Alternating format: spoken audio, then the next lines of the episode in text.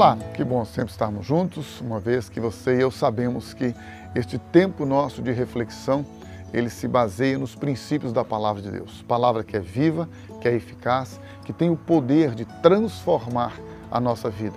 Como eu tenho dito aqui, a Bíblia diz que o nosso espírito, alma e corpo são alcançados por Deus e preservados íntegros agora para que você e eu possamos experimentar da parte dele justiça e santidade diante dele todos os dias da nossa vida. E sabe o que é o melhor na salvação que Deus nos proporciona?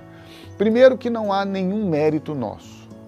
Não há nada que nós possamos fazer para agradar a Deus ou para sermos salvos, porque a Bíblia diz: pela graça sois salvos. Isto não vem de vós, é dom é dádiva, é presente de Deus. Ou seja, não há nada que você e eu possamos fazer para agradar a Deus para sermos salvos.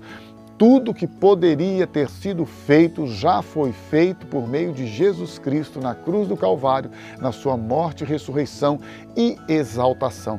Ele já nos libertou do pecado, já nos deu vida nova, um espírito novo, um coração novo e já derramou sobre nós o Espírito Santo. Somos salvos pela graça. Tão somente devemos entregar a nossa vida a Ele e experimentar essa salvação poderosa. E a partir desta salvação, diz o Evangelho de João no capítulo número 17, versículo 17, são as próprias palavras de Jesus. Santifica-os na verdade.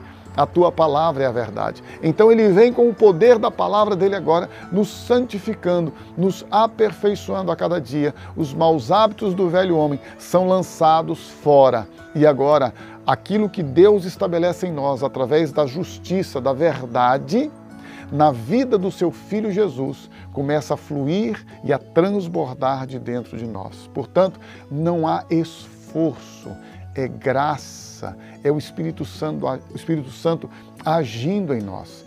Tão somente nós precisamos a cada dia buscar o poder da palavra de Deus, buscar a essência da palavra de Deus, muito além de qualquer religião, doutrina, regras, preceitos humanos. Não, é a graça de Deus se manifestando, trazendo salvação a todos os homens.